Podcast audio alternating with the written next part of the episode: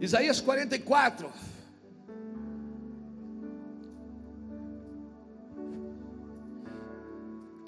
Versículo de número 3, versículo de número 2.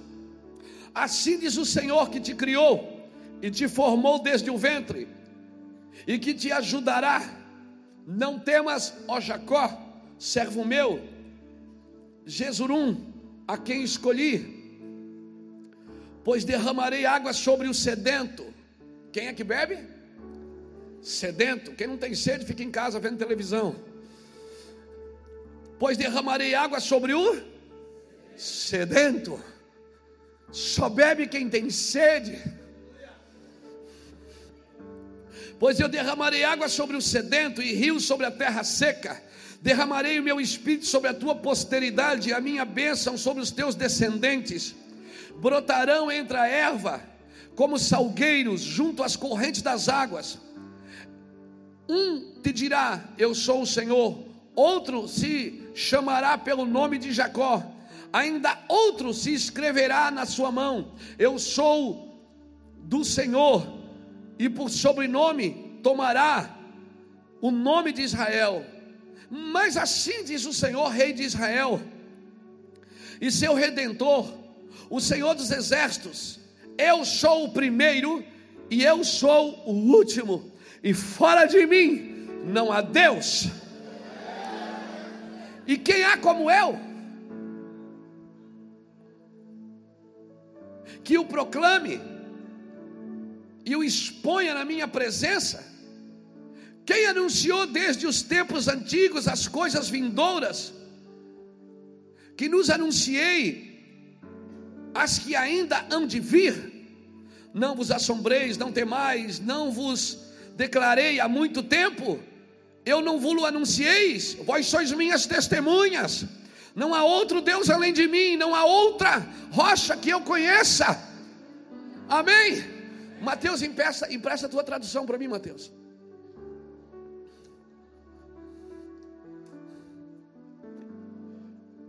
Isaías 44, veja o versículo 6 comigo. Assim diz o Senhor Deus de Israel, o seu redentor, o Senhor dos exércitos: Eu sou o primeiro, eu sou o último, e fora de mim não há Deus. E quem chamará como eu? e anunciará isso e porá em ordem perante mim, desde que ordenei um povo eterno, este que anunciei as coisas futuras, eis que anunciei as coisas futuras e as que ainda hão de vir. Não vos assombreis, não temais, porventura, desde então não vos fiz ouvir e não vos anunciei, porque vós sois a minha testemunha, não há outro Deus além de mim, não, não há outra rocha que eu conheça. Pergunta para quem está do seu lado: quem colocará em ordem todas as coisas?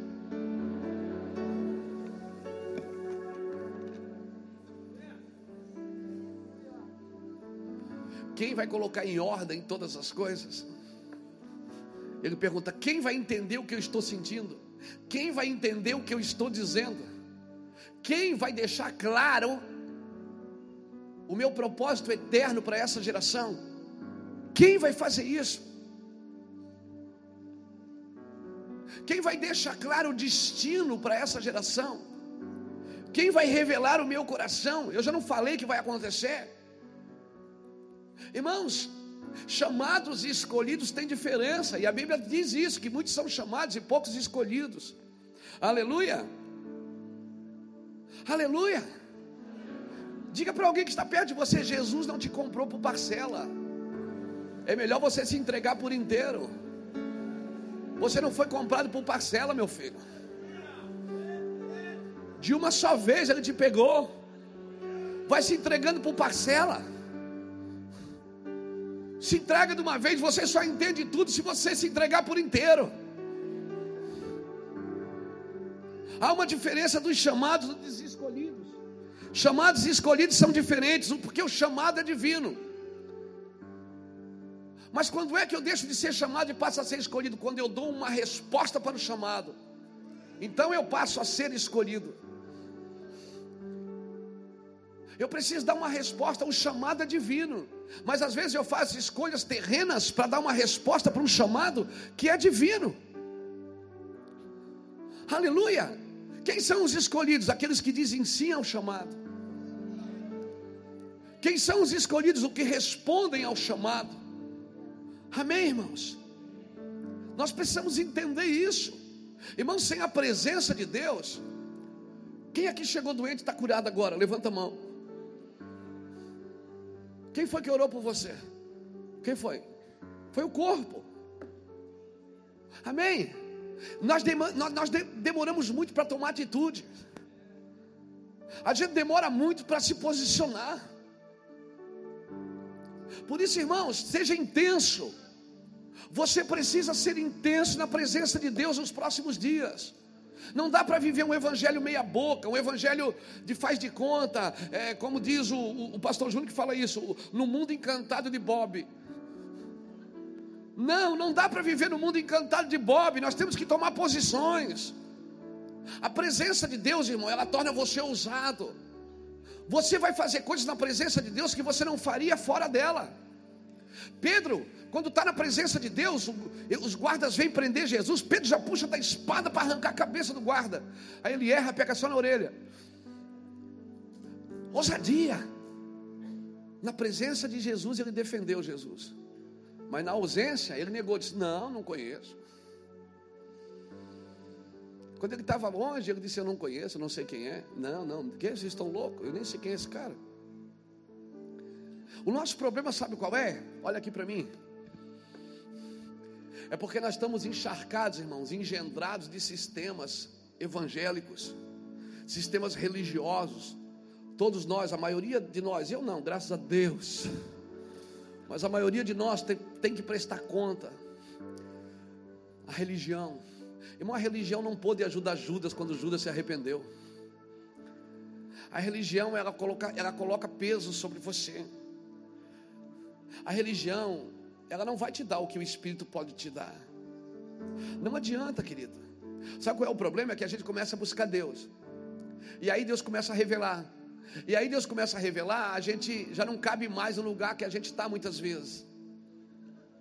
A gente já não cabe mais naquele, naquele sistema de culto, no sistema litúrgico. A gente não consegue mais caber. E aí a gente tem medo de mudar a cabeça. E isso sabe o que é que acontece? Isso eu não estou falando para os jovens, não. Não estou falando para os jovens, não, estou falando para os adultos, para os velhos. A minha diferença que tenho 40, que vou fazer 48 e a sua que tem 22, é só 26 anos na sua frente. Entende? A minha diferença, então Deus, Ele está tocando os jovens, porque se, se os pais não deram uma resposta, os jovens vão ter que dar, irmão. Só que Deus está pegando a gente, só que a gente está tão estagnado num ambiente que a gente não, a gente tem medo de mudar. Porque isso vai, vai causar desconforto.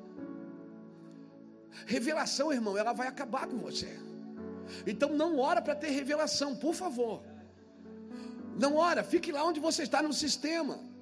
Quando eu estou dizendo fique lá, não estou falando da denominação que você congrega, eu estou dizendo na cabeça que você entrou, no lugar que você entrou, irmãos. O intelectualismo não consegue lançar luz sobre Jesus. Não adianta, ninguém. Se eu for perguntar aqui, é, como que é o Jesus para você? Como que é Jesus para você? Como que é Deus para você? Como que é Jesus? Cada um tem uma noção de Jesus. Irmão, mas só Deus, só Deus, Ele tem a verdadeira verdade sobre Ele. Irmãos, a maioria da nossa teologia é grega. Nós temos mais de Freud na teologia do que de Moisés. Então por isso que Deus ficou relativo para muita gente. Mas ele não é relativo, ele é absoluto.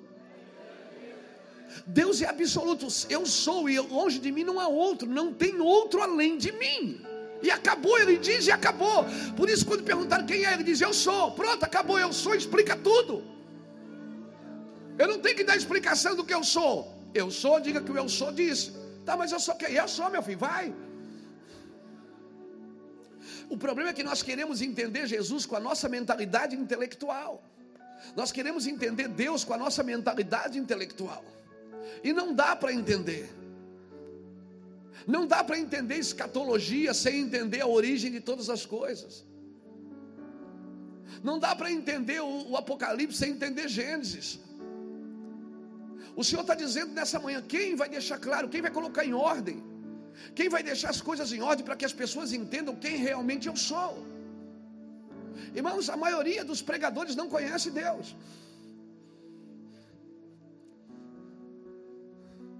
Aprendeu sobre Deus, mas não conhece Deus. Eu já me vi pregando coisas que eu não entendia e eu tive que gastar um tempo com Deus para entender melhor. Porque o intelectualismo não lança luz sobre Deus. É Deus que lança luz sobre o intelectualismo, é Jesus que lança luz sobre o intelectual. Porque a loucura de Deus é loucura mesmo. A loucura de Deus, irmãos, é mais sábia que a sabedoria dos homens. E aí não dá para explicar graça. Ninguém consegue explicar a graça sem viver graça. Graça você não explica de fora para dentro, você tem que viver ela para explicar de dentro para fora. Aleluia! É difícil você dizer para uma pessoa que não vive na graça, dizer pula aqui na piscina. Ele vai dizer, mas não dá pé, pula. Alguém que não sabe nadar, pula num lugar que não dá pé? Não, não pula. O cara que não sabe nadar, ele precisa de alguém dentro da piscina para dizer para ele: pode pular, olha aqui, ó, estou de pé. Ele fica, fica de pé então, deixa eu ver se dá, dá pé aí. Pessoas que não sabem nadar, eles não entram num lugar que não dá pé. E esse é o problema. É que no cristianismo, na obra do Senhor, você precisa entrar num lugar que não dá pé.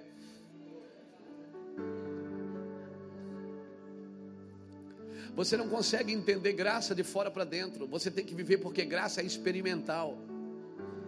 Você tem que experimentar a graça. A graça é de graça, mas não é barato. Aleluia. Pastor, mas então é isso que está acontecendo comigo, eu estou em crise. Quem aqui está em crise? Não, levanta a mão, seja homem, seja mulher, vai. Levanta a mão.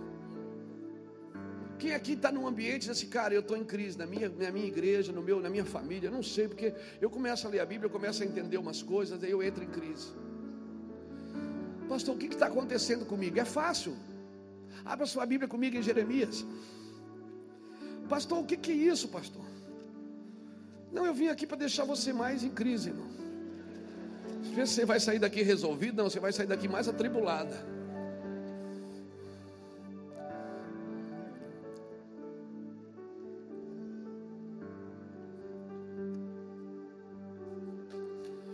Jeremias capítulo 1. O Senhor chama Jeremias, não chama? O Senhor chama. Jeremias capítulo 1 é o chamado de Jeremias. Quem aqui entende que tem uma palavra que parece que é diferente? Parece que o que você carrega aqui dentro é diferente do que tem aqui fora. Quem aqui sente, que sente isso? Cara, parece que eu estou em outro mundo. Quem aqui sente isso? Parece que aqui fora o pecado virou, virou tão comum. E aqui dentro você fica, meu Deus, que barbaridade. Aí você vai falar para alguém, a pessoa diz é normal. As coisas ficaram tão normais que aqui dentro parece que a gente está em outro planeta, dá vontade de, de, de virar do avesso, dá vontade de entrar para dentro e ficar lá. Olha o que diz Jeremias capítulo 1. Jeremias capítulo 1, versículo 17. Vamos ler o versículo 16. Diz assim: ó, pronunciarei contra o meu povo. Contra quem Deus vai falar? Hã? Contra o povo dele. Contra o povo dele. Os meus juízos, por causa de toda a sua malícia, pois me deixaram e queimaram incenso a deuses estranhos e se encurvaram diante das obras das suas mãos. Agora, olha o 17: cinge os teus lombos. Sabe o que é, que é isso? Prepara-te. Segundo, levanta-te Oi. E diz-lhe: prepara-te, levanta e diz-lhe: tudo que eu te mandar, não te espantes diante deles, eu farei com que temam nas. Ou eu farei com que temas da sua presença. Olha aqui para mim.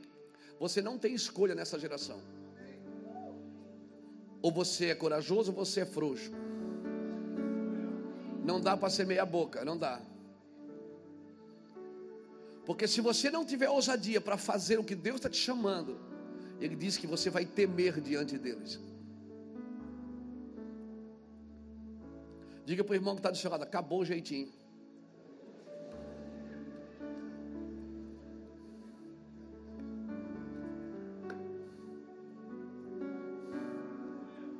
Se tu não fizer, tu vais temer diante deles. Agora, olha aqui o versículo 18.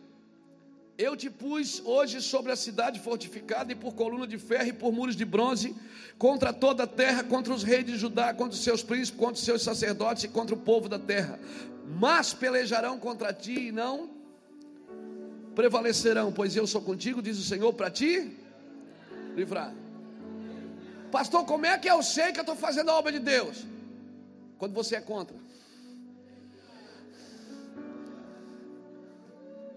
O que acontece dentro de você parece que é tudo contra o que acontece fora de você. Quando você sentir que a palavra que você carrega é contra reis, contra príncipe, contra povos, contra alguns sacerdotes desviados, contra sistema religioso, contra isso, contra aquilo, então você começa a sentir, cara, eu sou profeta. Irmão, acabou aquela geração de profeta que diz: Deus vai te dar vitória. Acabou a geração de profeta que diz: Filho, hum, mistério. Filho, Deus vai abrir a porta. Filho, Deus acabou o sofrimento. Oh, meu filho, não acabou. Os homens que Deus está levantando, eles não têm um dom profético, eles têm um encargo profético. O dom profético vai dar bênção aos outros, vai consolar, vai exortar, vai edificar, vai consolidar. Agora, o encargo profético vai ser contra. Há uma diferença de quem, quem tem dom de profecia e tem encargo profético. Tem muita gente que profetiza que a gente acha que tem encargo profético. E não, ele tem um dom de profetizar. Quem tem dom profetiza ao indivíduo. Quem tem encargo profetiza às nações, aos sacerdotes, aos reis, profetiza aos, plural, é aos, é aos, é aos, é aos. Quem tem dom profetiza ao indivíduo, filho meu, Deus vai te abençoar. Está errado? Não, está certo. Isso é dom. Deus vai te abençoar, irmão. Amém? Deus vai abrir uma porta para você de emprego. Deus, isso é dom. Profetismo, irmão encargo profético, você vai saber que você carrega. Porque você vai ser contra os contra reis, sacerdotes, contra povos. Vai contra. Quando começar a ficar contra, diga para o irmão que está do seu lado, profeta é contra.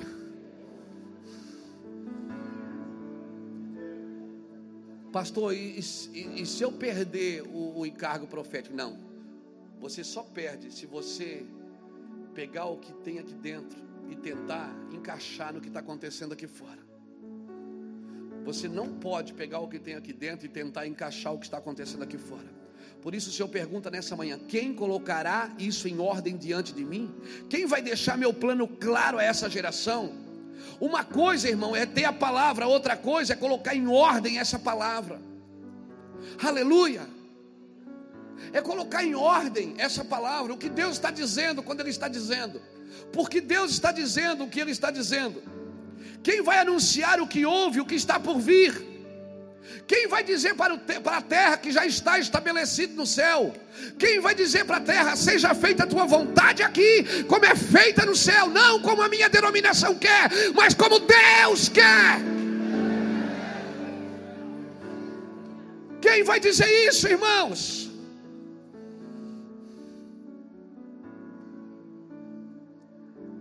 Por isso eu preciso orar e ser sábio. Porque oração não é para me dar conselho para Deus. Oração não é para me aconselhar Deus. Deus está perdido. Ele acordou hoje, não sabe o que vai fazer. Então eu vou orar para dar uma dica para ele. Não, eu vou orar para saber o que Deus está por fazer. Eu vou orar para que Deus me diga o que Ele está por fazer, para que eu possa colocar em ordem aqui fora para que eu possa dizer aos profetas, aos sacerdotes, à igreja do Senhor, porque já está pronto, amém? Eu não vou dizer para Deus, às vezes eu quero resolver, eu quero mudar Deus em oração. Você não muda Deus em oração, tem um propósito estabelecido. Você move Deus. Tem um propósito. Deus disse: Eu deixo dois caminhos. Tem esse aqui de bênção, tem esse aqui de maldição. O meu povo está fazendo errado, eles vêm para cá. Mas se alguém se colocar em justiça por eles, eu jogo eles para cá de novo. Então ele está perguntando: quem vai colocar isso em ordem? Quem vai, quem vai botar a cabeça na frente? Quem vai dizer: deixa que eu derrubo esse gigante? Quem? Quem? Quem? Quem? Quem? Agora não adianta, não adianta usar, oh, não adianta usar a armadura de rei desviado, amém, irmão? Tem que ser você. Por isso que Deus quer fazer em você. Por isso a igreja precisa confessar no varejo. Por isso que a igreja precisa entrar num lugar de cura individual. Cada um aqui precisa ser tocado. Aleluia. Então, quando eu digo tem alguém doente, tem, fica de pé, todo mundo vai voar em cima dele. Mas eu, eu tenho que ser curado. Como está minha casa? Como está o meu lar? Como estão tá meus filhos? Como está meu casamento? Porque tudo isso, irmão, vai sofrer tudo isso. Não tem como você botar a sua vida. A, a, a, você pega celular, coloca dentro de uma bolha de vidro que esconde aqui na, na, no, no, no quadro da bateria. E agora eu vou para a guerra, minha família está protegida. Não. Quando eu vou para a guerra, minha esposa vai junto, meus filhos estão juntos. Quando eu vou para a guerra, meus bens estão juntos, meu bolso está junto, minhas, minhas heranças estão juntas, minhas convicções estão juntas. Aleluia. Por isso eu não posso entrar no barco errado. Porque se eu sou um Jonas e entro no barco errado, eu comprometo todo mundo que está comigo. Eu não posso ter decisões individuais e achar que eu vou colher no individual. Não. Você não é mais um ser individual se você está diante de pessoas. Se você cuida de uma célula, você cuida de um ministério.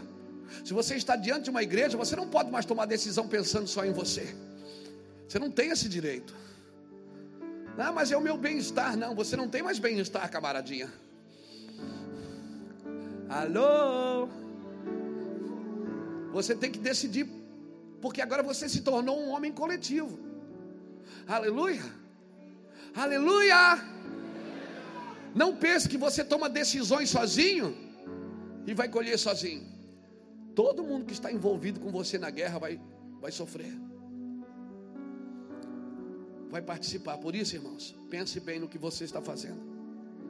Com oração eu descubro o que o Senhor está para fazer. O que ele fez. E o que ele fez, o que é que eu tenho que fazer? Eu tenho que estabelecer o que ele fez. Aleluia. Por isso a Bíblia diz, é, Provérbios capítulo 1, versículo 20 ao 23, diz que a sabedoria, ela clama nas praças antissonantemente. Ela clama nas praças procurando alguém a sabedoria, tem uma sabedoria de Deus clamando nas ruas, irmãos, pedindo, até quando ele diz tolo, amarás a tolice? A palavra tolo ali, ela vem de patei, que quer dizer imaturo, que quer dizer ingênuo, que quer dizer simples ao extremo. Até quando o Senhor está dizendo, a sabedoria clama nas praças, e por que, que ela clama nas praças? Porque nós estamos ocupados demais com a nossa inteligência e nós não negligenciamos a sabedoria de Deus. Irmãos, eu não somente busco a vontade de Deus, mas eu comprovo a vontade de Deus. Aleluia. Quando se tem intimidade, não só se busca a vontade, mas se comprova. Aleluia. Se você tem intimidade com Deus, as pessoas vão ver Jesus na sua vida. Aleluia. As pessoas têm, elas, elas precisam ver Jesus. Agora, tudo que eu não estabeleço, se eu não estabelecer agora, esses meninos que estão aqui na minha frente, eles vão ter um trabalho terrível depois de mim aqui. E vai demorar, porque eu não vou sair tão cedo assim não. Jesus passa em Samaria, irmãos, e faz uma revolução em Samaria. Jesus toca a cidade de Samaria, irmão. Toda a cidade veio e conheceu Jesus. Mas só que anos depois, a cidade de Samaria estava na mão de Simão o mágico. Filipe teve que ir lá e fazer tudo de novo. Aí Simão o mágico aceitou Jesus também, ficou feliz para sempre. Só que quando Pedro e João chegaram, ele ainda queria comprar a unção. Você vê, Jesus passou, ativou. Filipe passou como evangelista, ministrou a palavra lá, ativou de novo mas precisou de fundamentos. de fundamentos do caráter. Porque Simão mágico, ele se converteu através de Filipe, mas quando Pedro e João chegaram, ele queria comprar a unção. Você conhece alguém assim na igreja? Que aceitou Jesus, está na igreja, servindo ao Senhor, mas quer comprar a unção de vez em quando? Está convertido ou não está? Não está! Mas quando Pedro e João passaram, eles deram uma palavra para aquele Simão mágico: Pensas tu que podes comprar com dinheiro a glória de Deus? Então aquele homem caiu de joelhos e naquele dia, então, ele mudou de vida. É esse evangelho que eu estou dizendo nessa manhã, querido. Existe um evangelho que não é só a tampa voando, é o fundo caindo. Existe um evangelho que não é só estrelismo, glamour. Existe um evangelho que está dando na raiz. O machado está posto à raiz, ele está na raiz. Aleluia! Deus está levantando pregadores e pregadoras que vão dar na raiz. Aleluia! Vão bater na raiz até que aconteça um milagre na raiz. Porque se a raiz for santa, toda massa será santa, toda igreja será santa. A igreja está desviada porque os crentes não são santos.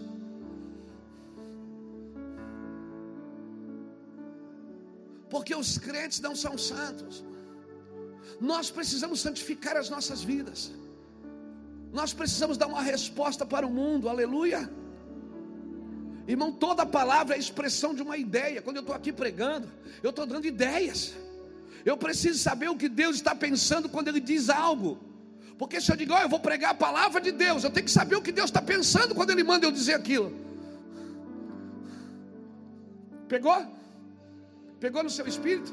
Porque eu não posso simplesmente, eu não posso simplesmente abrir a Bíblia e vir aqui e dizer, olha, eu estou pregando a palavra de Deus, mas eu sei o que Deus está pensando quando Ele diz isso.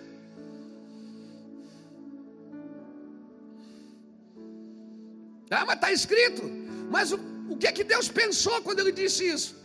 É por isso que o Espírito Santo habita em você para dizer o que Deus está pensando porque eu não sei pedir como convém, mas o Espírito habita em mim e ele intercede comigo com gemidos inexprimíveis, porque segundo a vontade de Deus é que ele faz em mim.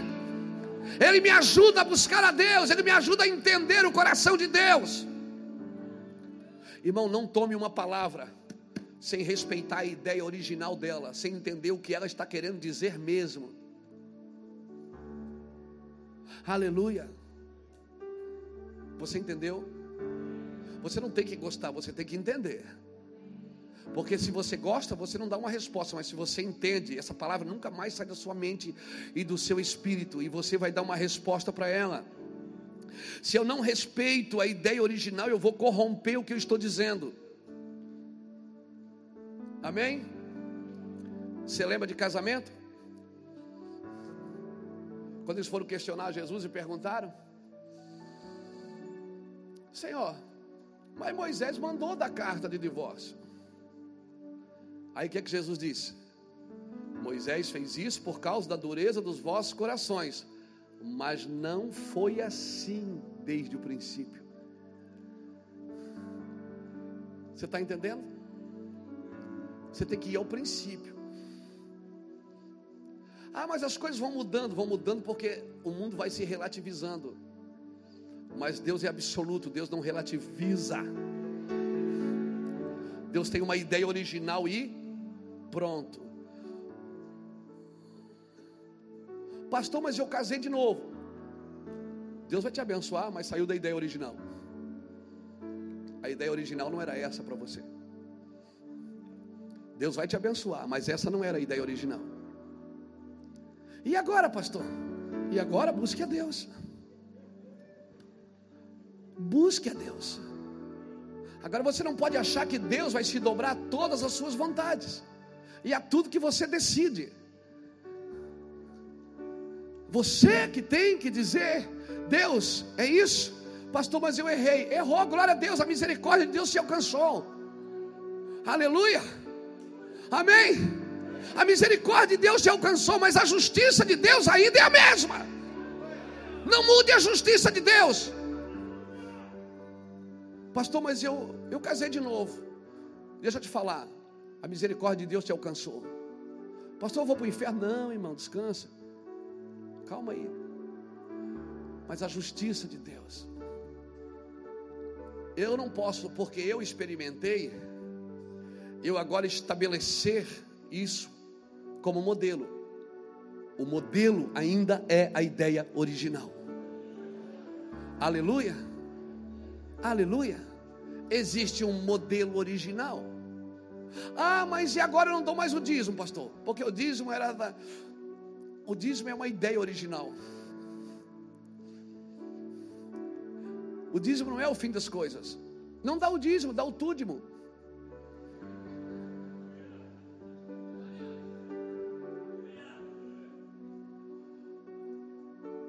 Nós não podemos achar que porque nós pisamos na bola, fizemos alguma coisa errada, nos perdemos do caminho. Cada caso é um caso, eu sei de tudo isso. Mas agora eu achar, porque agora eu fiz isso, então agora virou modelo o que eu fiz. Não.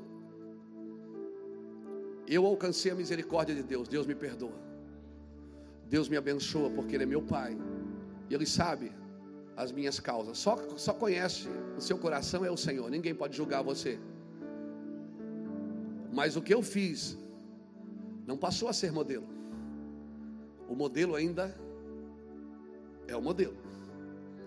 Aleluia o modelo ainda é a origem. Então, irmão, se você não entender a ideia de paternidade, você vai corromper a ideia original. E isso para todos os ministérios. Se você não entender família, você vai corromper a ideia original. Se você não entender sobre restauração, você vai corromper a ideia original. Para todos os assuntos, existe uma ideia original no coração de Deus. Você está entendendo o que eu estou dizendo, irmão? Então qual é o meu trabalho? É conhecer o princípio para colocar em ordem todas as coisas. Amém? Amém, gente? O que diz em Isaías 26, versículo 3: Ele conservará em paz cuja mente está firme em ti, ou seja, cuja mente está no mesmo propósito. Amém? Ideia original. Amém?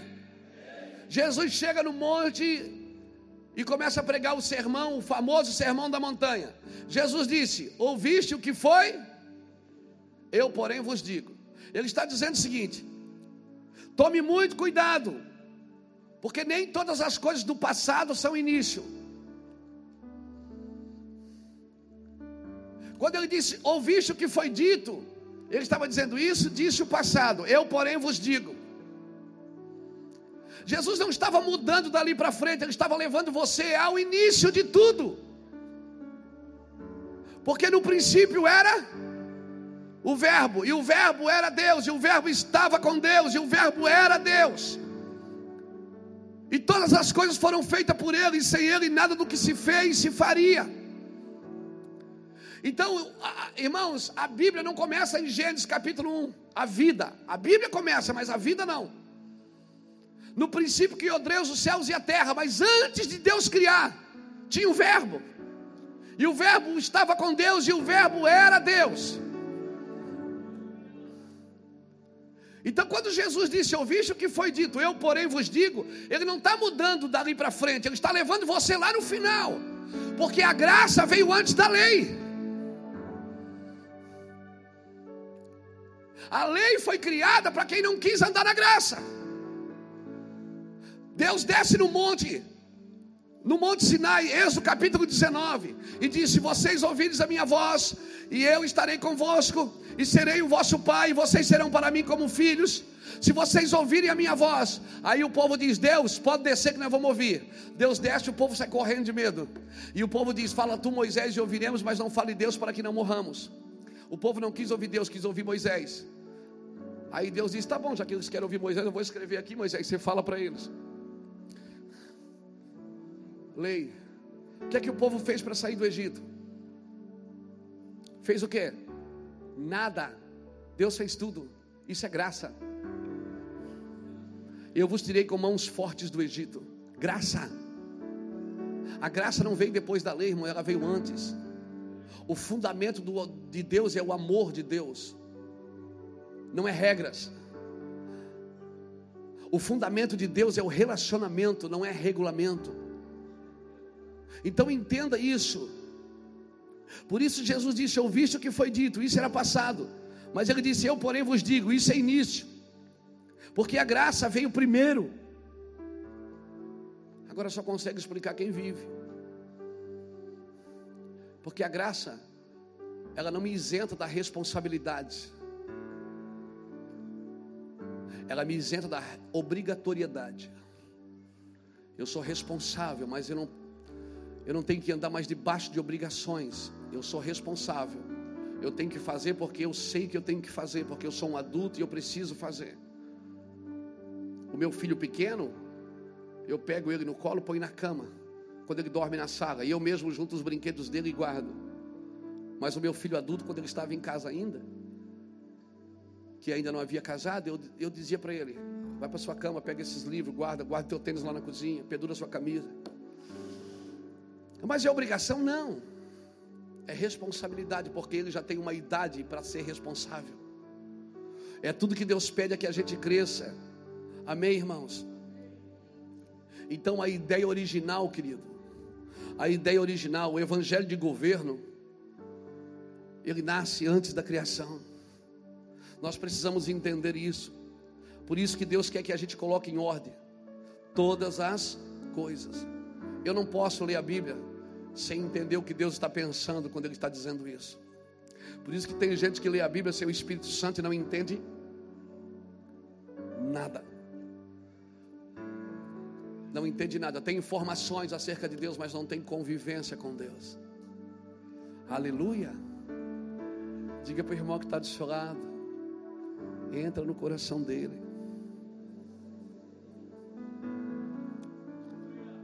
Entra no coração dele. Irmãos, olha aqui para mim. Eu preciso aprender a separar as experiências de Paulo com a doutrina de Paulo, com a doutrina da Bíblia. Eu preciso separar as experiências dos homens bíblicos da doutrina que eles escreveram. Eu preciso separar a experiência da doutrina, porque eu não posso achar que eu tenho que passar todas as experiências que Paulo passou mas eu tenho que andar na doutrina. Porque a doutrina me discipula. As experiências dos homens bíblicos são lições de vida, mas não são doutrinas para mim. Tem experiências de homens bíblicos que me servem como lição. Por isso que em muitos casos, quando Paulo escrevia, ele dizia assim: ah, Nós, porém, não temos esse costume. Ele está falando de uma experiência dele. E nós estamos prontos para pegar a experiência, e nós homens também, homens, às vezes da liderança, você tem uma experiência com Deus e você faz daquilo uma doutrina para a tua igreja. E aí você quer que todo mundo viva debaixo daquela doutrina que você criou porque você teve uma experiência. Alô? Sacode alguém que está perto de você e diz assim: sacode aí, irmão. Você está entendendo isso? Amém, irmãos? Por isso Deus quer ser entendido. Ele não quer só ser conhecido, ele precisa ser entendido. Aleluia. Aleluia. Quem aqui tem filho de quatro anos, cinco anos? Chega em casa amanhã, compra duas latas de tinta e diz assim: Meu filho, vão pintar a casa com o papai. Ele vai ficar feliz da vida. Amém. Por quê? Porque ele tem vontade, mas ele não tem entendimento. E quando uma pessoa faz só porque tem vontade e não tem entendimento, ela atrapalha. Ela atrapalha. Já lavou o teu carro com teu filho de três anos, quatro anos? Já colocou uma esponja? Ele deixa a esponja cair na areia e passa no carro. Aí ele diz: Pai, eu estou lavando esse lado. Você diz: Não, filho, na cabeça dele não cabe que ele está te ajudando e você ainda reclama. Na cabeça dele ele não tem entendimento que você está ajudando ele, ele e ele ainda reclama de você. Por quê? Porque você está ajudando sem entendimento. Por isso ele diz: Vós sois minha testemunha, para que saibais, creais e entendais. Você tem que entender para ser uma verdadeira testemunha. Não adianta só crer, só saber. Você tem que entender.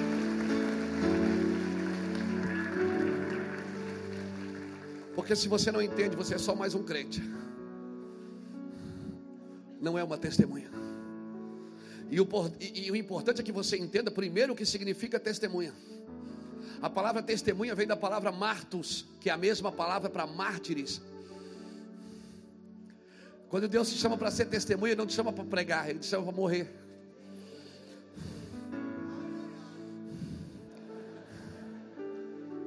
O problema é que nós temos um sistema que nos ensina uma coisa. Então, quando nós lemos coisas fortes na Bíblia, aquilo não pesa forte para a gente. Por quê? Porque ah, aqui fora é assim, mas aqui dentro não é. Deus tem uma moral estabelecida, uma ética estabelecida. Deus tem um compromisso estabelecido, uma responsabilidade estabelecida. Não é porque eu fiz alguma coisa errada eu vou criar uma nova doutrina agora. Não, agora pode porque o pastor fez, então todo mundo pode. Não! Não mude a doutrina. O pastor teve uma experiência, você é líder, teve uma experiência, mas a experiência do líder, do pastor, não estabelece uma nova doutrina. A doutrina ainda é. Vai no começo, não era assim desde o princípio. Alô, aleluia, aleluia. Então eu quero falar de homens de revelação. Agora eu vou começar. Não, eu vou começar a falar para você agora. Quem vai colocar em ordem tudo isso? Quem vai colocar em ordem o que Deus está dizendo com o que Deus está pensando? Pastor, mas como é que eu vou saber o que Deus está pensando? Ah, você sabe. Por isso que Ele quer te dar a mente de Cristo. Eu sou casado com a minha esposa, vai para 28 anos. A gente se olha, já sabe o que está pensando.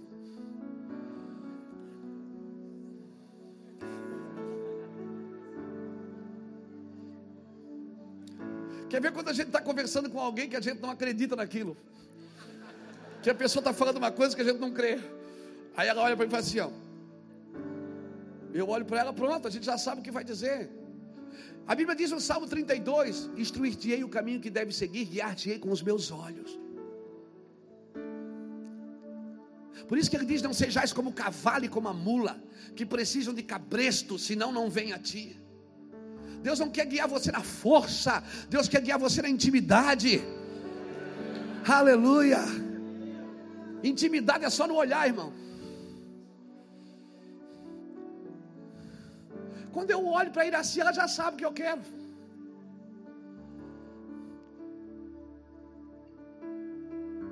E quando é uma coisa muito especial que eu quero, ela diz: Não me olha com essa cara.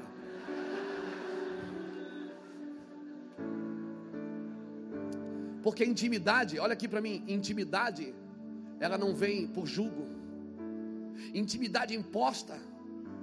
Quando você tem intimidade com a sua esposa, a força é estupro, não é amor. Amor, irmão, você olhou, desmaia. Eu estou falando amor, não lascívia. Aleluia. Qual é a diferença do amor e da lascívia? Porque o amor, ele não casou com um pedaço de carne.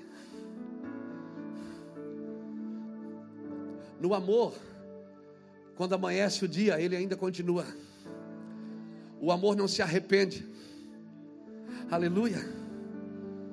Então, quando Deus diz eu quero andar com você, olhando para você, Ele quer intimidade.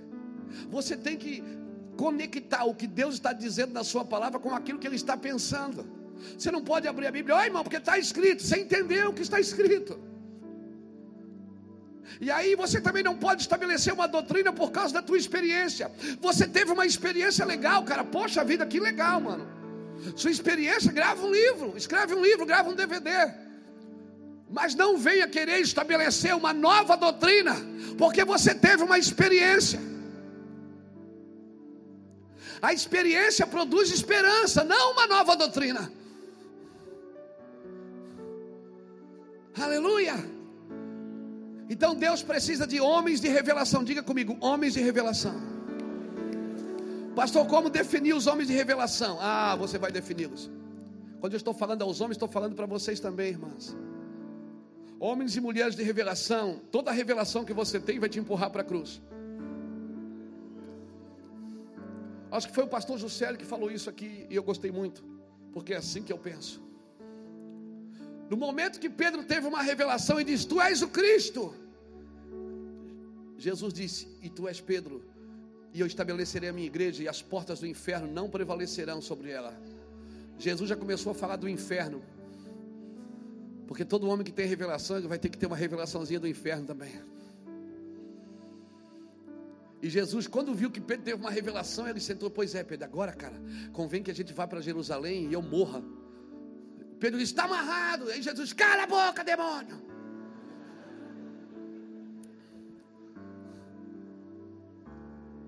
Toda revelação vai te empurrar para a cruz, irmão. Quando Pedro teve uma revelação, Jesus achou que ele já estava pronto para para ouvir sobre cruz, e ele ainda não estava, porque ele ainda não tinha o Espírito Santo. Jesus quis mostrar para ele, Pedro, eu já te falei que não vai ter jeito. Diabo vai querer se andar com você. Você quando se converter, Pedro, ajuda teus irmãos. Jesus falou para ele sobre o inferno. Pedro, você tem uma revelação da vida, mas agora você precisa ter uma revelação da morte, da cruz. Revelação que não te leva para a cruz é humanista. A maioria das coisas pregadas em púlpito hoje não é revelação, é estratégia, para levantar dinheiro, para crescer a igreja, para aglomerar pessoas, para estabelecer projetos pessoais.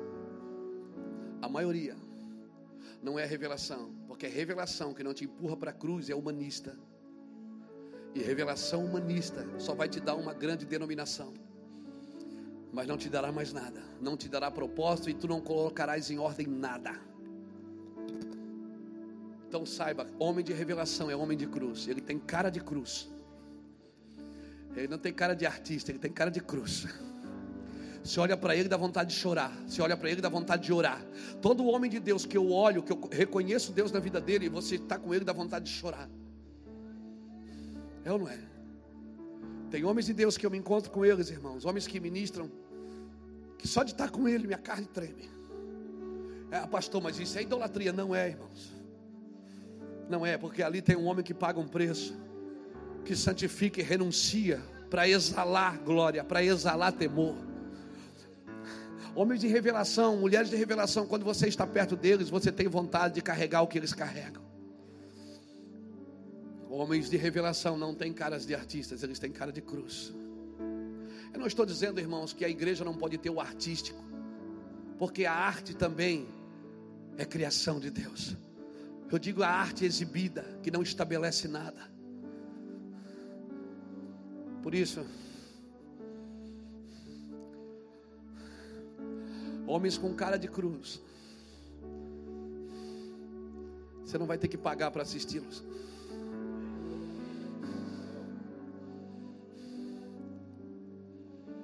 Porque quando você estiver com eles, dá vontade de dar tudo e ir embora com Jesus.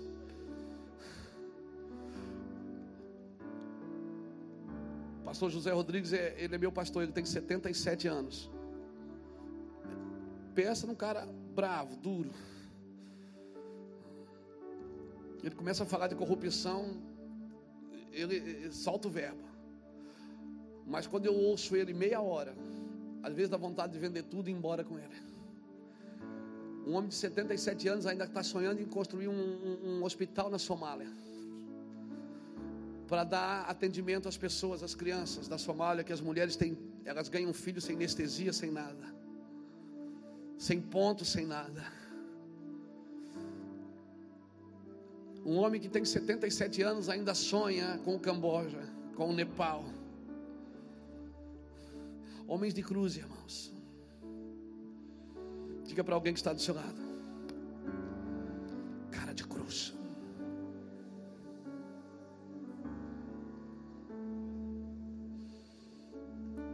A segunda característica de um homem de revelação que vai colocar tudo em ordem nessa geração.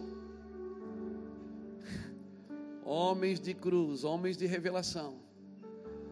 Homens que carregam o encargo de Deus, que sabem o que Deus está por fazer, eternamente já está pronto. Homens de revelação, eles são alvo de Satanás. Você vai ver, você vai ver esses homens sempre no meio de guerra Você vai olhar para ele, vai ver que a roupa está rasgada, que a espada está. Um capacete está meio torto, eles estão sempre em movimento. Aleluia. Por que, que Jesus disse para Pedro: Tu és Pedro, sobre esta pedra edificarei minha igreja, e logo em seguida ele disse: Satanás do inferno. Porque o diabo vai tentar entrar nos homens de revelação. Por isso, homens de revelação não podem se ocupar com outras coisas. Você não tem tempo para filme, você não tem tempo para novela, você não tem tempo para coisinhas, irmão, porque a sua cabeça e seu coração estão cheios de uma coisa só. Você tem um alvo definido. Você é um homem de revelação, cara. Você, você é o alvo de Satanás. Satanás está olhando para você assim, esperando te pegar. Por que, que Satanás não entrou em outro homem? Que quando Jesus disse, vamos para Jerusalém, por que, que não foi Tomé que pulou? Porque o diabo não entra em incrédulo. Nos incrédulos ele já está. Ele quer pegar os homens de revelação. Por que, que não foi Tomé que gritou? Não, não era ele o, o incrédulo? Não dizer, não, senhor, não vai para não vai, não vai para Itajaí, não. Não vai para Jerusalém, não. Não vai para lá abrir uma igreja, não. Não vai, não. Por que, que não foi um incrédulo que te disse?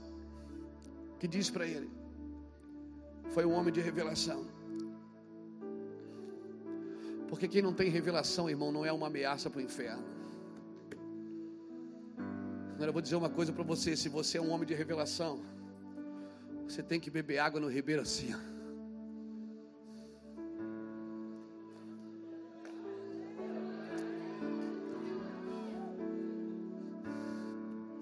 Jesus foi para o Getsemane orar e levou três discípulos com ele, e os três dormiram.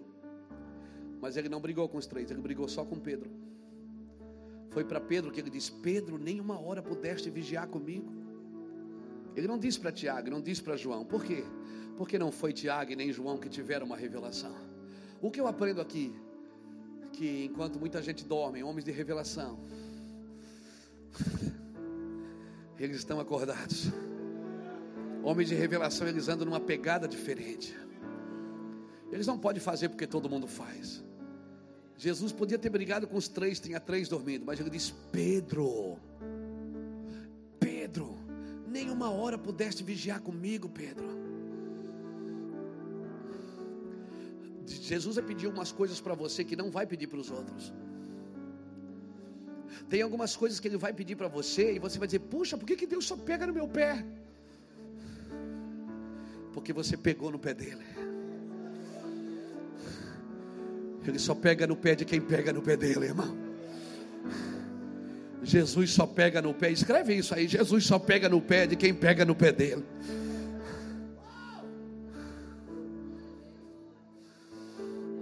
Quem está ocupado demais com sua denominação, com seu ministério, não tem tempo para pegar no pé de Jesus.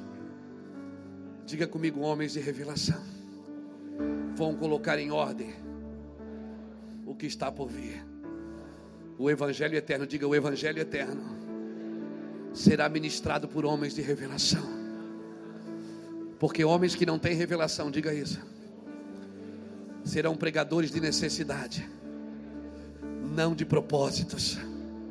Aleluia. Você não é um pregador de necessidade, você é um pregador de propósito.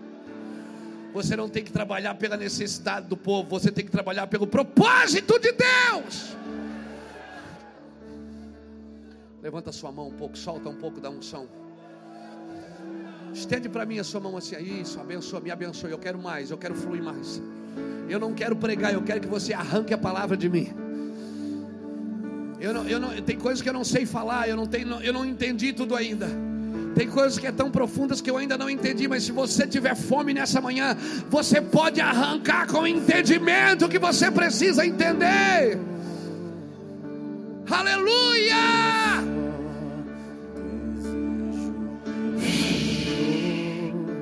Roca la basoria la mandara la barra barra. Reba calabasoria la mandorro, biasuria la mandorro já que abandona lobe a barra ela meu senhor Glória a Deus! Toda minha vida eu só desejo o meu Senhor. Fica sentado aí, irmão. O voo ainda foi, o voo está cancelado, não é para subir agora não. Descansa aí. Não voa já não. É só para receber. Recebe aí, ó. Ele vai ativar sua mente, vai sincronizar com seu espírito, e você nunca mais vai ser uma presa fácil para o sistema. O sistema não vai te pegar. O sistema não vai te pegar. Eu só desejo meu Senhor por toda a minha desejo meu Senhor. Eu só desejo aqui a Massur e a Lamassu, Rei da minha vida, meu amigo Jesus Cristo. Desejo meu Senhor. Meu amigo.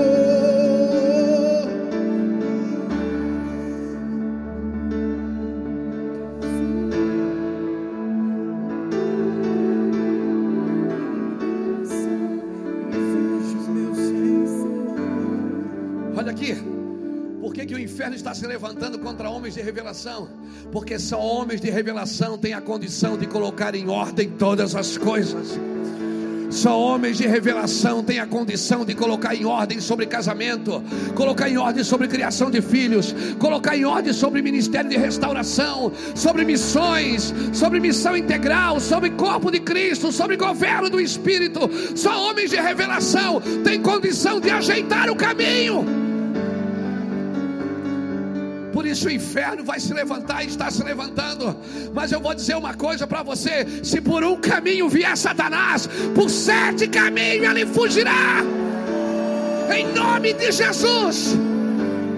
Em nome de Jesus. Não tenha medo se você é um homem de revelação. Não corra para trás, corra para cima.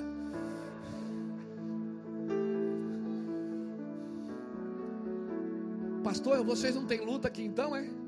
luta.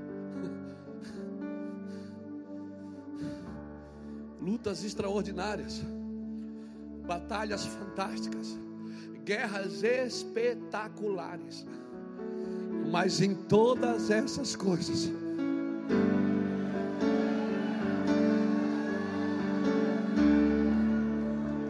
mas em todas essas coisas,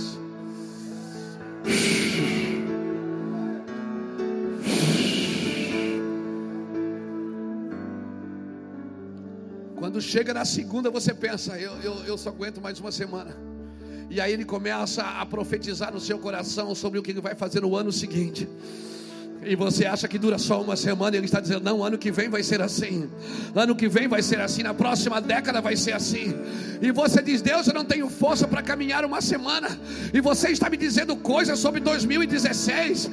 Ele diz: Filho, coloca em ordem todas as coisas. Quem colocará em ordem todas as coisas? Pegou, Jason? Quem colocará em ordem todas as coisas? É uma pergunta. Põe seu nome aí, na no... põe seu nome na história aí. Diga, Deus, eis-me aqui. Eu quero colocar em ordem. Eu quero deixar clara o teu coração. Eu não quero só de... eu não quero só ensinar a Bíblia. Eu quero deixar claro o teu coração para essa geração. Agora eu só posso deixar claro o coração de Deus se eu tiver o mesmo coração dele. Eu não quero só ensinar o que está escrito. Eu quero ensinar o que ele disse. Não só o que ele disse. Eu quero ensinar o que ele está dizendo. Porque ele estabeleceu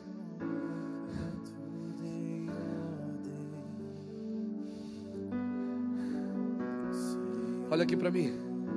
Quem aqui, quando lê a Bíblia, quando você lê, Deus dá uma revelação, você fica doido, fica ou não fica, irmão? Você diz, meu Deus. Porque a revelação é assim: no primeiro momento ela embriaga você, mas se ela não passar pela cruz,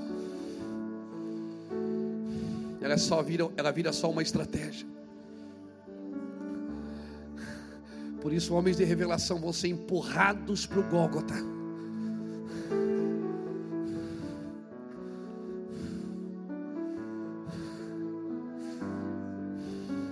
Eu vou te falar, cara, é difícil andar no meio de uma multidão incrédula quando você tem revelação.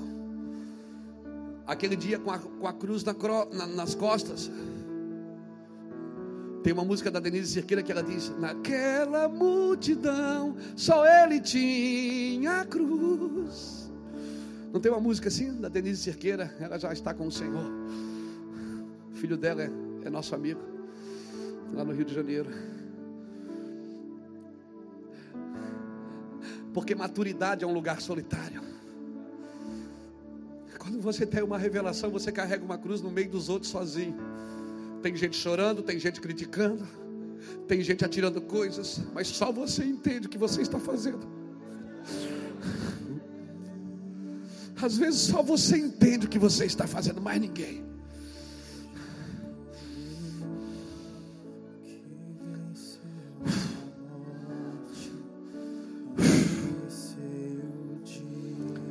Maturidade é um lugar solitário, mesmo você, este, mesmo você estando no meio de uma multidão. Às vezes você está no meio de uma multidão se sente sozinho. E essas crises elas têm abordado nós, não tem? É ou não é, pastores? É assim mesmo, porque às vezes a gente está no meio da multidão, está com a equipe que ama a gente, com a família que ama a gente e se sente só. E a gente pensa, é, ninguém gosta de mim, ninguém me ama, eu sou rejeitado mesmo. Não. Não, eu vou te falar, é porque você está amadurecendo. E quando um fruto amadurece, todo mundo passa numa árvore, tem um fruto maduro, ele é o alvo. Todo mundo quer pegar ele.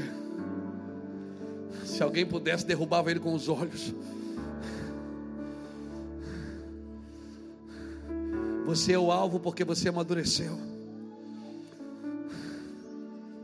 Por isso que quando Pedro amadureceu, ele disse: Cara, eu quero morrer, mas não quero morrer que nem Jesus, não, eu não mereço. Me põe de ponta cabeça. Sabe por que, que hoje você tem que fazer coisas que não acredita, coisas que muitas vezes não quer fazer mais? Porque você amadureceu. Aleluia. Que manhã gloriosa, você vai sair daqui, eu vou te falar pelo menos 500 pessoas que estão aqui nessa, nessa manhã vão sair daqui e o seu ministério nunca mais vai ser o mesmo. Ó, um, um, especialmente um de vocês, eu não sei quem é, mas o Espírito Santo fala, eu vou falar também, porque eu sou dele. Um de vocês vão ter que chegar na igreja, diminuir um culto da sua igreja para fazer um culto de oração.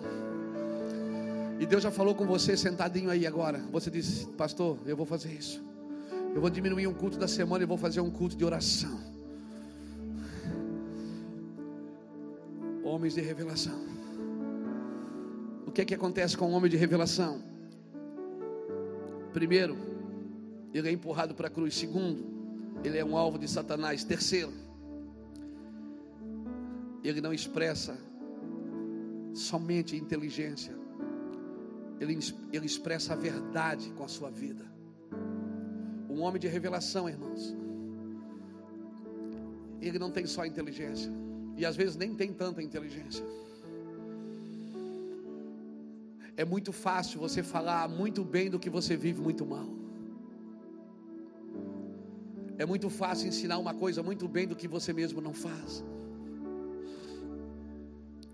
Não adianta você expressar sua inteligência se você não consegue expressar a verdade. Por isso não adianta só eu ter a palavra, a Bíblia, se eu não estou pensando como Deus está pensando, se eu não tenho a mente de Cristo, se eu não tenho um coração de Deus, se eu não me esvazio, a, a única forma que Jesus tomou foi a forma de servo, ele não tomou outra forma. Foi a única forma que ele tomou, foi a forma de servo. Quando eu oro e falo com Deus, eu não falo como um apóstolo. eu não falo como um pastor, eu falo como um filho dependente. Aleluia. A sua família, pastor, não quer saber, seu filho menor não quer saber se você é um pastor. Ele quer saber se você é pai, se você pode bater uma bolinha, se você pode jogar pelica, se você pode jogar um game com ele. Mas a religião te ensinou a quebrar tudo isso e jogar no lixo. Te ensinou te ensinou a ser líder, mas não te ensinou a ser pai. E hoje eu e você temos que voltar em muitos lugares em Deus. Por isso, sabe o que eu estou vendo, irmão? Tem algumas pessoas que depois de 40 Deus está dando filho para eles. Porque eles estão aprendendo a ser pai depois dos 40. Isso aconteceu comigo. Sou pai de Samuel. Fui pai dele com 40 anos. 39 para 40 anos. Não adianta você expressar intelectualismo se você não expressa a verdade. O intelectualismo, como eu disse, não lança luz sobre Jesus. Você vive com a sua verdade, com o seu Jesus. Não tente interpretar Jesus com a sua própria luz, você não tem luz para isso. Pastor, quando é que eu sei que eu sou um pregador da verdade? Quando é que eu sei que a revelação que eu recebi é verdade? Ah, você vai saber. Pergunta para Ezequiel, pergunta para João, porque foram os dois que comeram o livrinho. E, e, o livrinho, ele tem um negócio interessante. Quando você come ele, ele é docinho na boca. Mas quando chega aqui no ventre, ele amarga. Você sabe quando você está carregado de uma verdade que ela amarga no seu ventre. Você sabe quando você está carregado de uma verdade, porque aquilo te angustia. Quando você carrega uma verdade, irmãos, não é só inteligência. Com a inteligência você impressiona os homens, mas só com a verdade é que você liberta os homens. E conhecereis a verdade, e a verdade vos libertará. Com a inteligência você impressiona os intelectuais, mas com a verdade você salva os intelectuais. Por isso nós precisamos de pregadores verdadeiros.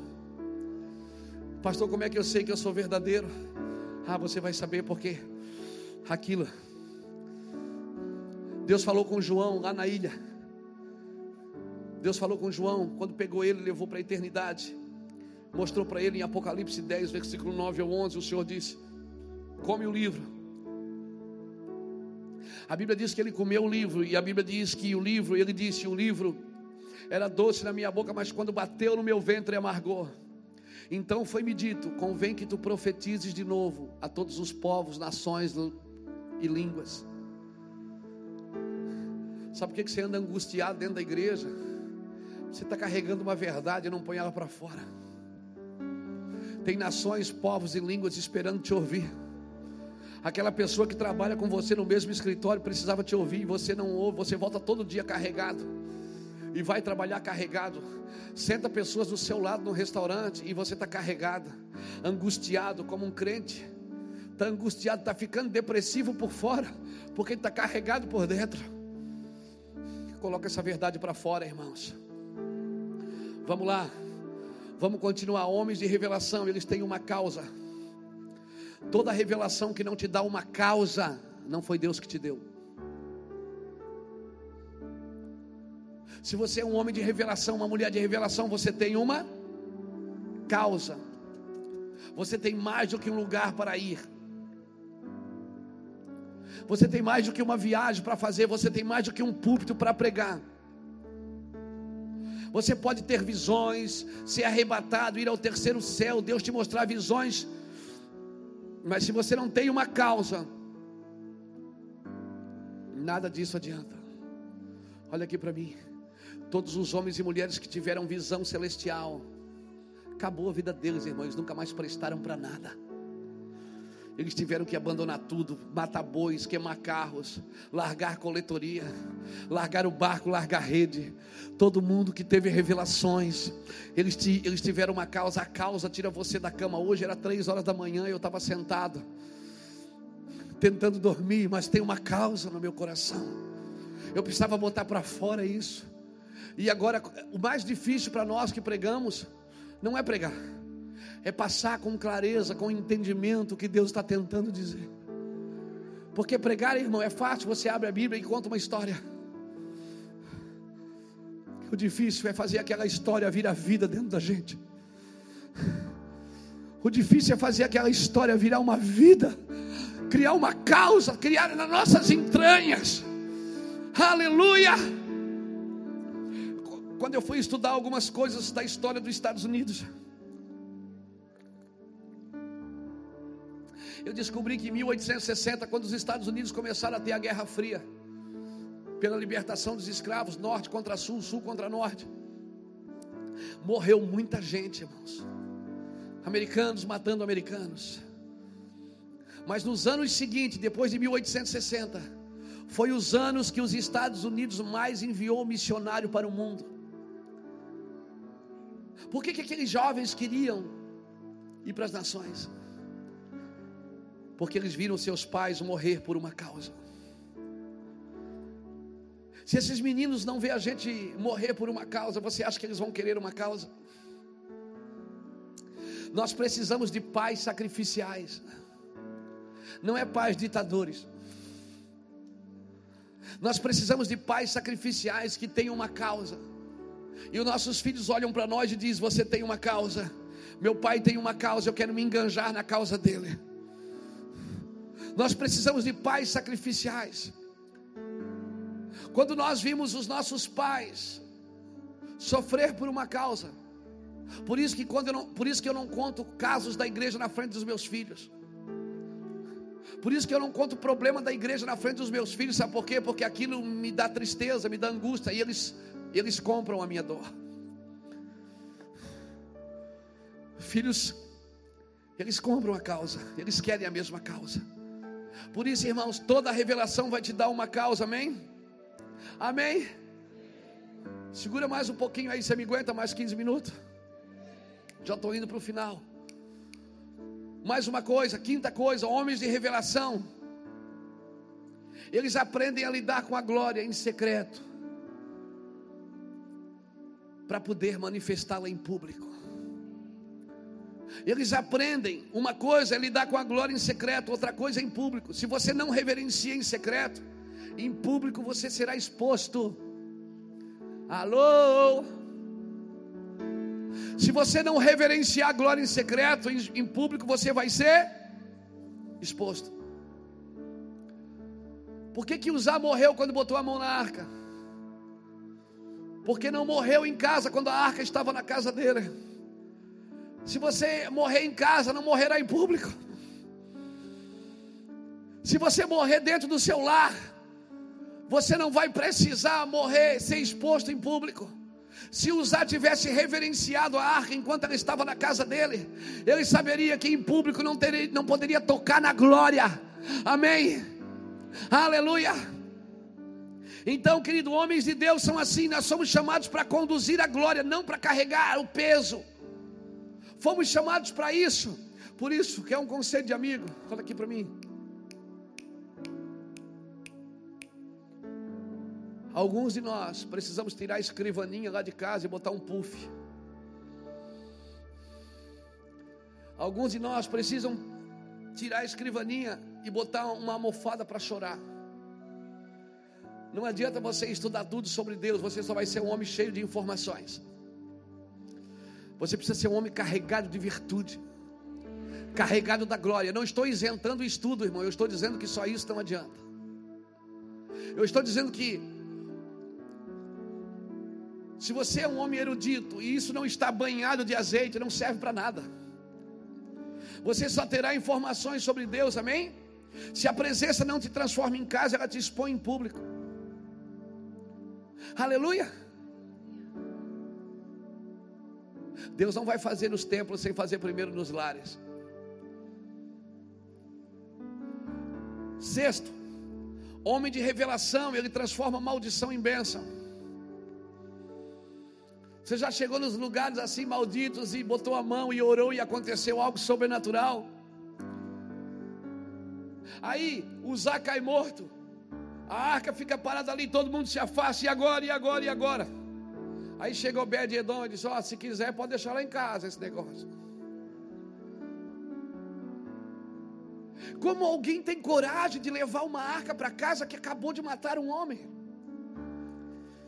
Porque a glória de Deus é assim, irmãos. Para um ela faz bem, para outros ela faz mal.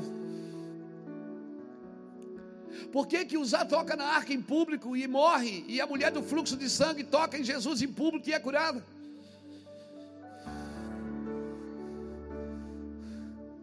Porque o público era diferente, não, porque o toque era diferente.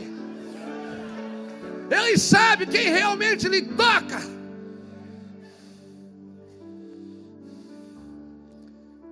Quem tem coragem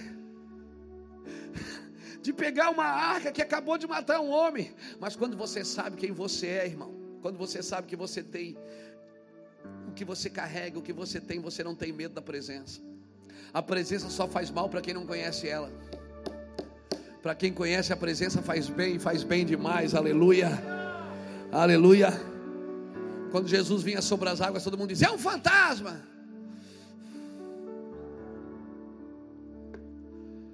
Quando você não tem identidade, na falta de identidade, aquilo que traria segurança para você vai te trazer medo. Na falta de identidade, aquilo que te traria segurança vai te trazer medo. Por isso Deus precisa trabalhar no seu caráter e no meu, pastor. Deus precisa pegar a gente. Ele vai pegar, Ele está pegando. Eu estou sentindo que Ele está pegando. Você está muito sério para o meu gosto. Sorria. Sétimo. Só falta mais dois. Homens de revelação definem as suas prioridades. Homens de revelações, eles têm prioridades definidas. Se eles querem colocar em ordem todas as coisas, eles só precisam ter uma causa. Eles não podem se enganjar com muitas coisas. Eu tenho dificuldade de lidar com pessoas que querem fazer muita coisa de uma vez só. Entram no ativismo e não e não deixam nada pronto. Vira cavalo de corrida, só tem largada. Deixa tudo pela metade. Homens de revelação, eles definem prioridades. Amém? Me deixa falar aqui um pouco para as mulheres, para os homens não, elas vão pensar que a gente é só machista. A gente é mais do que só machista. Amém? Não, deixa eu falar aqui para as mulheres. Deixa eu falar de Marta e Maria. Abra comigo Lucas aí para a gente terminar.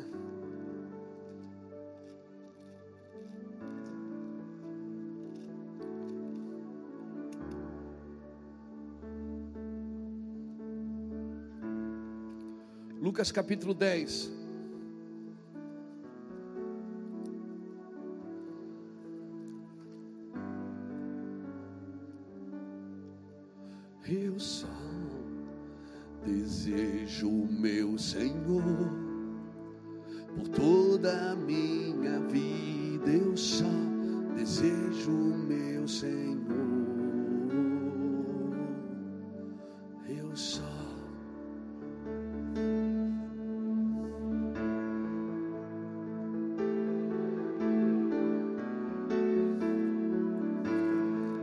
Olha o que diz Lucas 10, versículo 38.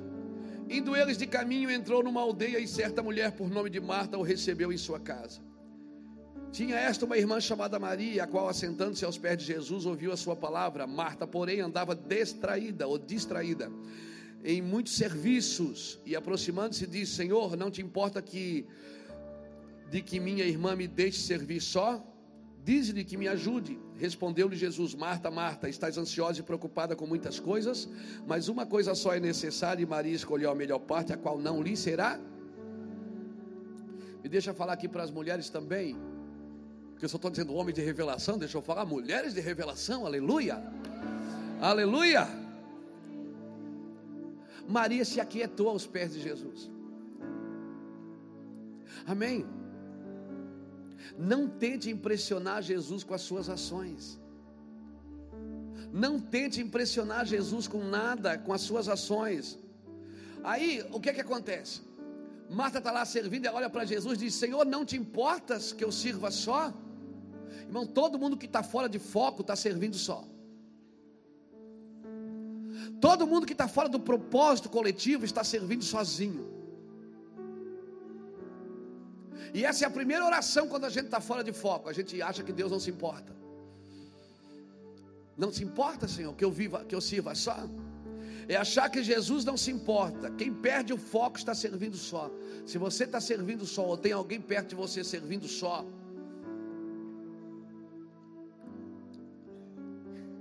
está servindo só porque quer. Porque saiu do foco. Manda que ela me ajude, mas Maria estava tentando ajudar a Marta. Na realidade, Maria ajudou Marta. Ela estava mostrando o foco, dizendo: Marta, o foco é esse aqui. O foco é aqui, aos pés de Jesus. Define as suas prioridades, querido. Irmão, que você não ganhar na oração, esquece, você não vai ganhar de outro jeito. O teu foco é intercessão, adoração, proclamação. O teu foco é construir um altar. Esse é o teu foco. Amém? A mentalidade egoísta, ela só gera cabes, irmãos. Ela não gera coletividade. E a mentalidade egoísta, ela sempre quer pegar o que o outro está fazendo e transformar isso em algo particular. O salmista diz no Salmo 27, 4: Uma coisa só é necessária, e eu a buscarei. Uma coisa só é necessária. Você lembra quando Jesus chega na casa em Betânia, que Lázaro havia morrido há quatro dias? Lembra disso? Quando Jesus começa a conversar com Marta, Marta tem uma compreensão teológica. Ela diz: É, eu sei que meu irmão vai ressuscitar no último dia. Ela tinha uma compreensão teológica. Mas quem se jogou aos pés de Jesus foi Maria de novo. Amém? Compreensão teológica não ressuscita ninguém. O que ressuscita é adoração, amém, irmão?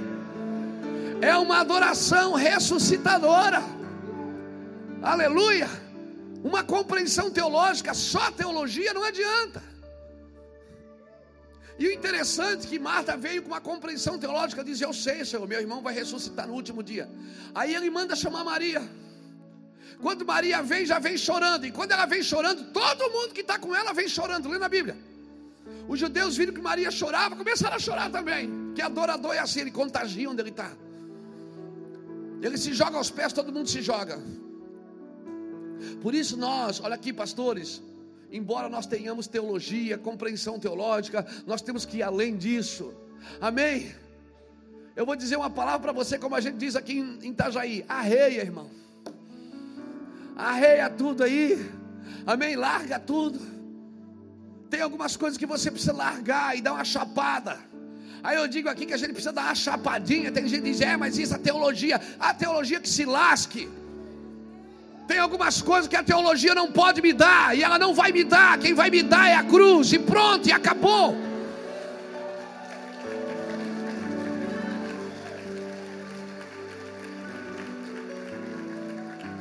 Esses dias alguém me mostrou um livro de alguém que estava pregando contra apóstolo, dizendo: ó, escreveu um livro, esse cara escreveu contra apóstolo. Não importa o que ele pensa, ele não é Deus. Importa o que Deus falou. Amém. Cada um faz o que quer, escreve o que quer e vai dar conta do que está fazendo. Amém? Cada um vai dar conta do que faz, irmão. A verdade absoluta está com o Senhor. Quer saber o que Deus está dizendo? Procure Ele, fale com Ele, siga Ele. Senão você só vai ouvir Moisés a vida inteira. Fala tu, Moisés, e ouviremos, mas não fale Deus para que não morramos. Está com medo de morrer? Então ouve alguém. Mas quer morrer? Você tem que ouvir o Senhor. Você tem que ouvir o que Deus está dizendo. Para terminar, agora é para acabar mesmo, agora é de verdade. A igreja da revelação, irmão, ela não se acomoda quando ele chega. Nós estamos vivendo no Brasil uma igreja acomodada. Estamos vivendo no Brasil uma igreja que parou de guerrear, parou de lutar. Pessoas desistindo da, da comunhão, desistindo de estar junto. Ah, eu não concordo. Irmãos, nós podemos ter divergências de ideias, não de pessoas. Amém? Não, eu não preciso concordar com tudo que você diz para estar perto de você. Eu estou com você porque eu amo o seu coração. E de repente tem algumas coisas que você não concorda comigo. E, e eu não concordo com você. Mas o amor tem que ser maior. O amor tudo sofre, tudo crê, tudo suporta. Mas nós vamos, por causa das ideias diferentes, nós vamos nos separando. E vamos guardando nosso coração. E vamos, ah, eu não, não, não sento mais com aquele, e não ando mais com aquele. Por quê? Porque as ideias são diferentes. Irmão, ninguém consegue acabar com a igreja. A religião não consegue, a perseguição não consegue, a política não consegue, a carnalidade não consegue. Sempre vai haver remanescentes com fome de Deus. Ninguém pode acabar com a sua obra. Amém? Amém? Ninguém. Já tentaram na China acabar com a igreja, não dá. Estão tentando agora no Iraque, não vai acabar não, irmão. Sempre vai ter um remanescente. Mao Tse Tung lá na China disse que a única Bíblia que podia ter na China era ela tinha que ficar no museu. Hoje mais de 130 mil pessoas, 130 milhões de cristãos na China. E foi assim também é, na Rússia, quando Stalin recolheu todas as Bíblias e não permitiu que ninguém mais lesse a Bíblia. Hoje está cheio de crente na Rússia, ninguém consegue parar a igreja, irmão. Ninguém para o que Deus começou. Amém? Então fica tranquilo.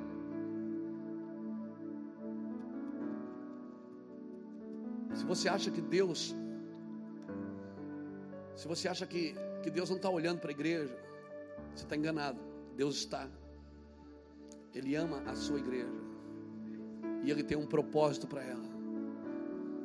Nós precisamos voltar à ideia de Deus, ao coração de Deus. E descobrir o que Deus está dizendo quando Ele diz o que diz. Não construa só uma denominação, só um ministério. A igreja precisa voltar a ser o que está escrito lá em Cântico dos Cânticos, capítulo 4 e o versículo 12 que diz assim: Jardim fechado és tu, minha irmã, noiva minha, manancial fechado, fonte selada. A igreja precisa voltar a ser virgem no corpo, inocente na alma e pura no espírito. Jardim fechado, manancial recluso, recluso, fonte selada espírito, alma e corpo. A igreja precisa ser. Quem vai colocar em ordem todas as coisas? Quem vai deixar um, um, um evangelho genuíno para a próxima geração? Eu espero que sejamos nós. Eu espero que Deus não precise esperar uma próxima geração, porque a nossa não entendeu. Porque a nossa brincou demais de igrejinha e não acordou. Fica de pé comigo.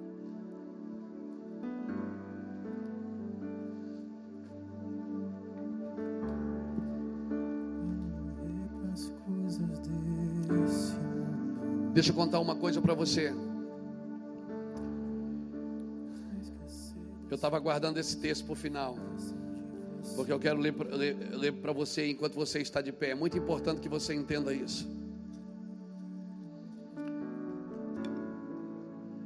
João capítulo 29.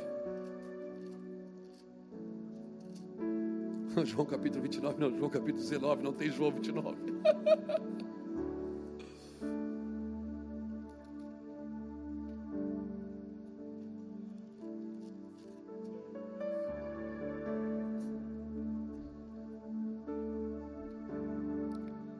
achando o texto.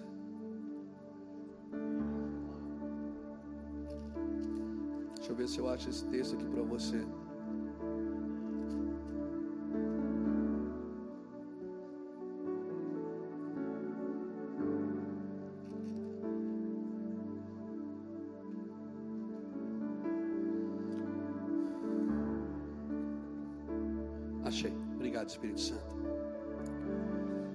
João 20 diz assim: Na madrugada do primeiro dia da semana, sendo ainda escuro, Maria Madalena foi ao sepulcro e viu a pedra fora removida da entrada. Correu ela e foi ter com Simão Pedro e outro discípulo a quem Jesus amava. Ele disse: Tiraram do sepulcro o Senhor e não sabemos por onde puseram. Então Pedro saiu e o outro discípulo foram ao sepulcro. Os dois correram junto, mas o outro discípulo, João está falando dele mesmo, correu mais depressa do que Pedro e chegou primeiro ao sepulcro. Abaixando-se, viu no chão os lençóis de linho, mas não entrou. Chegou Pedro, que seguia, entrou no sepulcro e viu no chão os lençóis e o lenço que cobria a cabeça de Jesus. O lenço não estava com os lençóis, mas enrolado, dobrado no lugar à parte. Você percebe aqui que nós vimos três pessoas. Três pessoas. Vem cá um pouquinho, Maquele. Presta você aqui um pouquinho para mim. Vem cá, Mateus.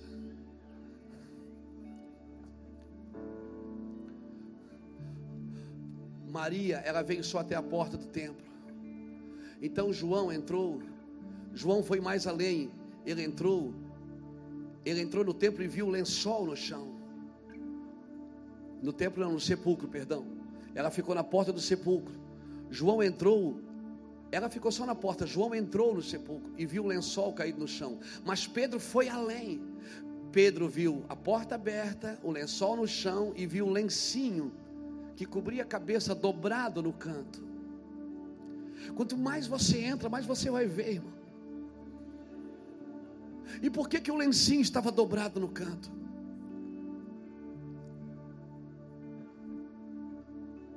Porque na cultura judaica da época, quando um judeu estava à mesa comendo,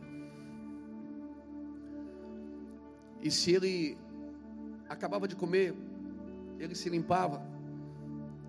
Se ele deixasse o lenço assim jogado na mesa, então os serviçais da casa sabiam que ele não ia mais voltar para a mesa, que podia recolher a mesa. Mas se ele precisasse atender um telefone e ir ao banheiro, então ele deixava o lenço dobrado. Ele estava dizendo: Não recolha a mesa, porque eu estou voltando. Ele está dizendo o seguinte: Eu estou voltando. Quando Pedro viu o lenço dobrado, talvez ele possa não ter entendido naquele dia, mas ele deixou o lenço dobrado. A minha pergunta é: você quer ficar na porta? Você quer ver parte das coisas? Ou você quer ver o sinal de que ele voltará? Então, não leia a Bíblia só como um estudioso, um intelectual, um intelectual. Estude a Bíblia como alguém que espera a volta de Cristo. Eu sei que o lencinho está dobrado, irmão. Obrigado, gente. E eu sei que ele voltará. Quem colocará em ordem todas as coisas? Quem vai deixar claro e anunciar o que ele já fez? Quem vai estabelecer na terra o que ele já fez no céu? Sai do seu lugar, vem aqui para frente e me deixa orar com você. Aleluia.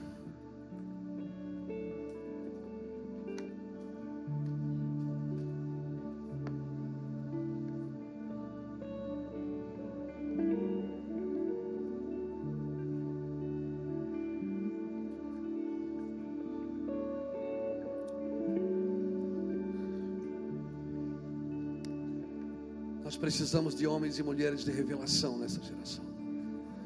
Mais do que homens e mulheres inteligentes, nós precisamos de sábios. E a sabedoria tem uma fonte. O temor do Senhor é o princípio de toda a sabedoria. Por isso que tem coisas que os, o temor do Senhor é que vai te ensinar e não é a teologia.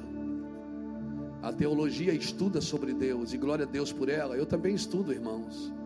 Eu também sou teólogo. Mas a teologia, ela me dá informações acerca de Deus, mas ela não pode me dar o coração de Deus. Só quem pode me dar o coração de Deus é Ele. Só Deus pode me dar o seu coração. E quando isso acontece, quando eu faço o que Ele está pedindo, porque Ele também quer o meu, Ele diz: Filho meu, dai-me o teu coração. A tradução da palavra, quando a Bíblia diz assim: Filhos, obedecei às instrução de vossos pais. A palavra para instrução ali não significa só não, não, não significa só ouve o que teu pai está dizendo, significa ouve o que o coração do teu pai está tentando dizer. Ouve o que a mente do teu pai está tentando dizer. Quando ele diz ouve a instrução do teu pai, ele está dizendo ouve o que ele quer dizer. Porque às vezes o pai não sabe explicar com palavras o que está no coração dele. Eu não estou falando de Deus, estou falando da gente. Só a intimidade, irmão, pode me revelar quem é Jesus. E se eu quiser gerar filhos, tem que ser por intimidade. Se eu quiser gerar alguma coisa no espírito, tem que ser por intimidade. Tem que ser. Eu preciso da intimidade. Nós estamos aqui com muitos pastores, muitos líderes E eu, eu vou falar, irmãos, chega de evangelho barato, chega. Eu não sei quanto a você, eu particularmente não suporto mais glamour, não suporto mais exibicionismo, não suporto mais o comércio da fé. Jesus precisa fazer alguma coisa nas nossas igrejas e vai começar por nós, e nós precisamos entender isso e dar a mão ao palmatório, dar a mão a Ele. Eu não vou suportar Jesus ter que fazer no shopping porque a igreja não entendeu. Eu não vou suportar Jesus ter que fazer lá na esquina porque a igreja está tão perdida nos seus no seu intelectualismo e nas suas exibições que ela perdeu o foco. Nós precisamos desesperadamente de homens e mulheres de revelação.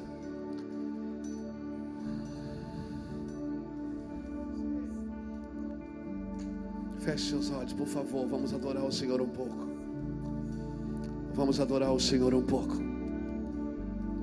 Abra os meus olhos